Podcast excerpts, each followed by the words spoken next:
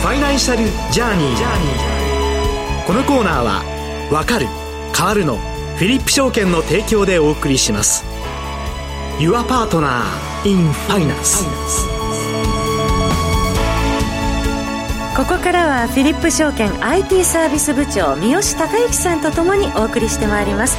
三好さんにスタジオにお越しいただいています。三好さんおはようございます。おはようございます。よろしくお願いいたします。よろしくお願いいたしますえー、三好さん、今回はどのようなテーマでお話をいただけますでしょうか？そうですね、本日はですね、えー、金融機関の情報セキュリティという点で、えー、点についてお伝えさせていただければなと思っております。はい。えーとえー、この金融機関の情報セキュリティという点はですね、とても重要な分野でありまして、えー、本日は限られたお時間の中でお伝えできる内容は限られてしまうと思いますが、えー、少しでも皆様のお役に立てれればなと思っております。えー、どのような論点をまとめるかについては難しいところもございますが、本日はですね、以下4点についてお伝えさせていただければと思います。まず1点目は何でしょうか？はい。1点目はですね、情報セキュリティの重要性についてお伝えさせていただければと思います。はい。えーなぜ情報セキュリティがですね、金融機関にとって重要なのかをお伝えすると、えー、多くのお客様の資産をお預かりするとともに、はい、えー、個人情報やその他の秘匿性の高い様々な情報をお預かりしております。はいえー、また決算業務もございますので、これらの情報はしっかりと保護されなければなりません。えー、このようにとても重要な情報を扱っていることから、えー、外部の悪意あるものやランサムウェアから狙狙われやすくてですね、そういった攻撃に対する備えを講じることが重要と、えー、なってきております。企業もね、かなり対策に力入れてますもんね。そうですね、はい。えーそれですね、まあ、金融庁をはじめですね、所属する組織、まあ、弊社のような証券会社で言えば、日本証券業協会はですね、はい、えー、様々な規制を設けておりまして、えー、我々金融機関はそれらの各種規制に対応することで、お客様からお預かりしている情報を守ることにつながっていると考えております。はい。2点目はいかがですか？はい、えー、2点目はですね、最新のセキュリティの脅威についてお伝えできればと思います。はい。えー、セキュリティの脅威についてはですね、たびたび、えー、ニュース等でも取り上げられておりますので、耳にされている方も多いかと思います。えー、独立行政法人、えー、情報処理推進機構 IPA ではですね、情報セキュリティ重大脅威2023年版を公表しておりまして、えー、個人に対する脅威では、フィッシングによる個人情報等の搾取が1位となっており、えー、組織に対する脅威では、ランサムウェアによる被害が1位となっております。えー、それぞれ個人、えー、組織に対する脅威はですね、前年度でも1位となっておりましたので、えー、それだけ被害が大きいことが伺えるんではないかと考えております。足元でもニュースありましたよね。そうですね。えー、はい。えー、大きなニュースになったものですと、2023年7月に起こりました、えー、名古屋港統一コンテナターミナルシステムへのランサムウェア攻撃が記憶に新しいかと思います。はい7月4日に発生し、7月6日に復旧、えー、が確認されるまでですね、丸1日以上にわたって、えー、名古屋港の全コンテナターミナルが停止するという被害が発生しております。はい。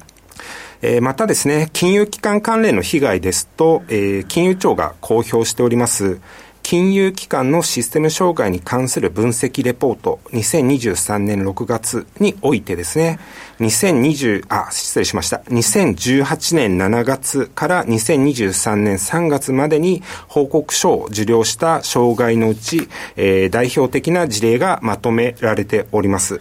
えー、こちらを見るとですね、DDoS 攻撃であったり、不正アクセス、不正アクセス、えー、情報漏洩などの被害が出ていることが確認できます。はいえー、このような被害をですね、未然に防ぐため、えー、また被害を最小化するために、えー、我々金融機関はセキュリティの脅威に対する様々な対策を講じていっております。3点目はいかがでしょう？はい、えー、3点目はですね、規制とコンプライアンスについてとなります。えー、金融機関はですね、監督官庁が定めた厳格な規制に従う必要があります。えー、金融庁のガイドラインであったり、各社が加盟している団体等においてもですね、ガイドライン的なものが用意されておりますので、えー、各社の規模や提供しているサービスに応じた規制が定められております。どのような規制でしょうか？はい、えー、例えばですが、えー、金融庁監督局証券課による金融商品取引業者等向けの総合的な監督指針ではですね、えー、総ページ数442ページにも及ぶ分量の、えー、ガイドラインが、えー、監督指針がですね、公表されております。はい、はいえー、我々はですね、監督官庁が定めた各種規制を遵守遵守するだけではなく、えー、様々な外部情報、例えばですが、警察庁であったり、日本証券業協会、また JP サートなどからですね、えー、情報収情報収集及び分析をして自社の対策に、えー、取り組んでいっております。えー、さらにですね、えー、我々であれば、日本証券業協会の演習などにも参加し、えー、社内のせ、社内体制の整備であったり、運用体制のさらなる強化を図っていっているところでございます。最後の4点目はいかがでしょうか？はい、えー、最後、4点目はですね、お客様への影響についてです。はいお客様へ、お客様への影響という観点ですと、えー、まず我々金融機関がですね、しっかりと各種セキュリティ対策を講じることで、お客様に安心した取引を行っていただき、えー、大事な資産を預けていただけることができます。えー、さらに、ですね、安心してお取引していただくためにはですね、我々金融機関だけではなくお客様自身でもご注意いただきたい点がございます。2点ございまして、1つ目はですね、取扱商品について該当する業務を行行うにあたって、えー、金融商品取引業の登録をしている会社で取引をすることが挙げられるかと思います。えー、無免許、また無登録の業者を利用した場合にはですね、何か事故が起こった場合に、えー、救済することが難しくなることが、えー、推測されます。えー、また、このような業者はですね、当局からのチェックも受けておりませんので、お客様情報の管理等についても不安があるかと思います。えー、例えばですが、金融庁では無登録で金融商品取引を行っているものとして、えー、金融庁、えー、過去財務局がですね、報告書の発出を行ったものの名称等を記載し、えー、掲載しておりますので、えー、もし何か勧誘を受けた際に、えー、不安なことがあればですね、事前にこういった情報をご確認いただくのも良いかと思います。えー、二つ目はですね、えー現えー、現在オンライン取引が主流となってきている中で、えー、お客様ご自身が使われているパソコンやスマートフォンといった取引ツールのですね、OS であったりソフトウェア、アプリケーションを常に最新のバージョンに更新していただくことも必要かと思います。えー、ということで、今日はですね、三好さんに金融機関の情報セキュリティについて、えー、現状を含めお話をいただきました。私たちもね、ちょっと気をつけながらそういうリスクもあるんだということを頭に入れておく必要もありますね。そうですね。はい。三好さん、ここまでどうもありがとうございました。はい、ありがとうございました。ここでフィリップ証券からウェブセミナーのお知らせです。フィリップ証券の FX、CFD でも採用している取引システム MT5 の魅力は何といっても裁量取引も自動売取自動売買取引もできることです。今回のセミナーは特にフィリップ証券のお客様に多いスキャルピングとデイトレードのお客様にぴったりなセミナーとなっています。講師は FX 情報サイトやラジオ、テレビなどでもおなじみの陳正人さんです。価格の動きを分析して市場の心理をいち早く読み解くプライスアクションの第一人者である陳さんに、このプライスアクションが特に大きな威力を発するスキャルピングやデイトレードといった短期売買における使い方を特別バージョンでお伝えいただきます。プライスアクションを知らないという方はもちろん、取引をしているけれどなかなかうまくいかない、スキャルピングをやっているけどなかなか反応できないという方、また、どのテクニカル分析が最適なのかを知るために、いろいろなテクニカル分析を組み合わせて研究している方など、ふるってご参加ください。ウェブセミナー、スキャルパーデイトレーダー兼プライスアクション、最速にマーケットを見極める方法。2023年10月25日水曜日夜8時からです。ウェブセミナーですので、ご自宅や外出先からでも、パソコンやモバイル端末からお気軽にご覧いただけます。ぜひご参加ください。お申し込みは、フィリップ証券のホームページまで、ファイナンシャルジャーニーのホームページ右側のバナーからも、フィリップ証券のホームページにリンクしています。なお、このウェブセミナーでは、当社が取り扱う商品などの勧誘を行う場合がありますので、あらかじめご了承ください。フィリップ証券が提供する金融商品は、投資元本以上の損失が生じる恐れがあるものを含みます。契約締結前交付書文、または、目論見書をよくご理解の上、お取引ください。フィリップ証券株式会社、金融商品取引業者、関東財務局長、金賞第127号。以上、フィリップ証券からのお知らせでした。お知らせの後はもうお一方ゲストをお迎えしてお送りしてまいります。フィリップ証券は、わかる変わるをブランドコンセプトに、投資のことがわかる、分かって参加する楽しさを皆様へお伝えしています。いつでもお客様の良きパートナーとして対面営業、オンライン、法人営業、上場支援など、お客様に合ったご提案が可能です。多様な投資商品が登場する現代社会。投資がわかると意識が変わる。意識が変わると世界が変わる。Your Partner in Finance フィリップ証券。詳しくはファイナンシャルジャーニーコーナーサイトのバナーをクリック。当社が提供する金融商品は価格、金利水準、為替等の変動や発行者等の信用状況等の悪化等により投資元本以上の損失が生じる恐れがあるものを含みます。契約締結前交付書面、または、目論見書をよくご理解の上お取引ください。フィリップ証券株式会社、金融商品取引業者、関東財務局長、金賞第127号。ここからは、アセンダント取締役、山中康二さんをスタジオにお迎えしてお送りしてまいります。山中さんおはようございます。おはようございます。よろしくお願いいたします。ますさて、番組前半では、えー、フィリップ証券の三好さんに金融機関の情報セキュリティについてお話をいただいたんですけど、はい、現状業界ではいかがでしょうか？そうですね。あの、私は基本的には為替とか株というふうに、まあ皆さん思ってらっしゃると思うんですけれども、えー、実は暗号資産のレポートも毎週末書いてまして、はい、ちょうどその、先週末に書いたレポートでですね、えー、まあ、似たようなテーマを取り上げまして、はい、まあ、日本経済新聞の金曜日の朝刊に出てた記事なんですけれども、えー、まあ、あの、警察庁が今までとは方針を変えたということなんですけれども、はい、えー、まあ、暗号資産業界で、実は過去最大の、えー、資金流出事件っていうのは、もう9年前になりますけど、マウントゴックス事件というのがあったんですね。はい、で、当時まだビットコインって5万5千円ぐらいだったんですけど、その金額で500億近い金額なんで、今のお金に換算したらいくらなんだろうと、今400万超えてますからね。はい、というような、まあ、事件があってですね、で、その時も、犯人は結局最終的には分かったんですよ。で、あの、最初は社長が犯人だとか言われてたんですけども、えー、まあ、あの、真犯人が分かったんですが、結局その捜査が行われたのっていうのは、米国が舞台で、まあ、日本は結局何もできなかったというような、まあ、そういう状態がずっと続いててですね、はい、まあ、アメリカは結構その司法取引とか、まあ、そういうのは、あの、普通に行われてるんですけども、えー、まだまだ日本というのはその辺が、えしっかりできてないけれども、やはりそういう、あの、情報セキュリティだとか、あるいはその資金の流出とかになってくると、プロの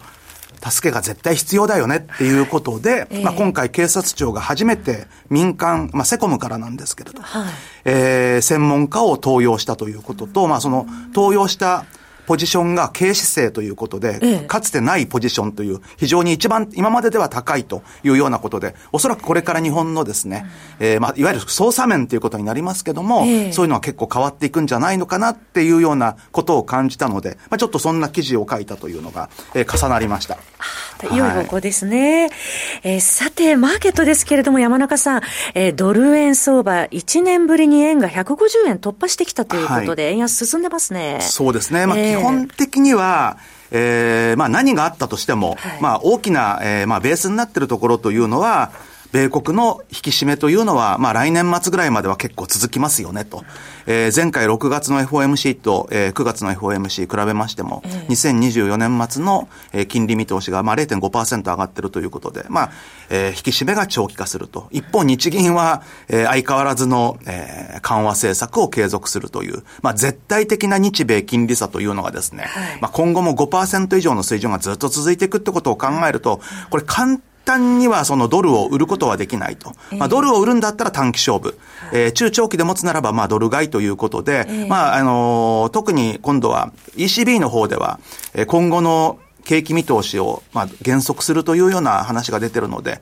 まあ、ユーロも買えないということで、まあ、結局のところは、まあ、ドルのどっぽ高状態というのは、まあ、続きやすいんですけれども、はい、ただ、まあ、150円の大台を、えー、火曜日の夜に突破してですね、えー、150円の16銭という瞬間高値をつけたところから、はい、一気に2円90銭下げるという動きがあって、乱高下でしたね。激しくてですね、これ果たして介入なのかどうなのかっていうのは、えー、実は今でもまだ分かってなくて、はい、えー、まあ、あんだけの動き、まあ、3円近い動きをしてるんだから、個人的にはまあ介入ぐらいしか考えられないだろうというふうには思うんですけれども、ただ昨日のですね、日銀の当座残見てると、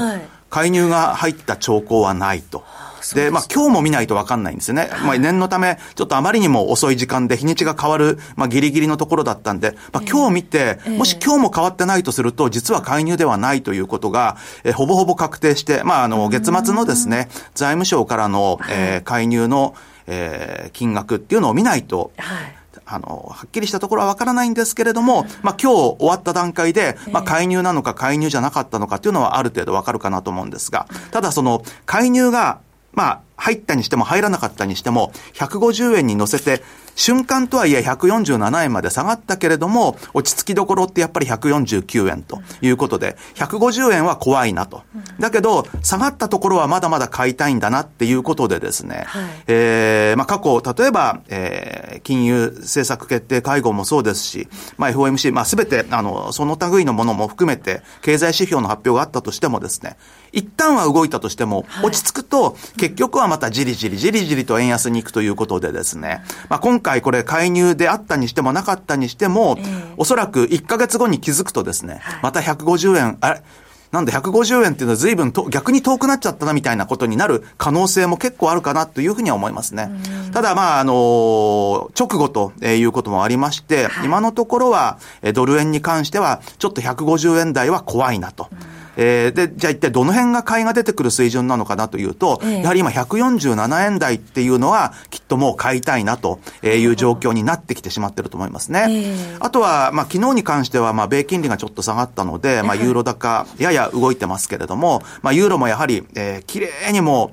今年の高値からですね、もう本当に2ヶ月以上、順調に下げてきてるということを考えると、やはりまあドル高の動きというのは簡単には変わらないということで、まあ介入に関係なくですね、はい、えー、おそらくほとんどの個人投資家の方はどこで買おうかというふうに待ち構えているというのが現状じゃないかなと思います。ドルどっぽ高はやっぱり変わらないというところですね。そうですね。まあちょっと今の状況だと変わりそうもないですね。はい。アメリカの長期金利の行方についてはいかがでしょうか？長期金利もですね、やはりまあこういう状況になってくると、なかなか下がりきらないということがあると思います。はい、で、まあしかもあの、まあ政策金利、まあ短期金利と長期金利というのは別物ではありますけれども、はい、ある程度連動しているということを考えるとですね、はい、年内もう一回ひょっとすると利上げがあるかもしれないということでですね、まあそれがあるのかないのか、まあ見極めた上で逆にそれまでは下がりにくいという感じになってくると思います。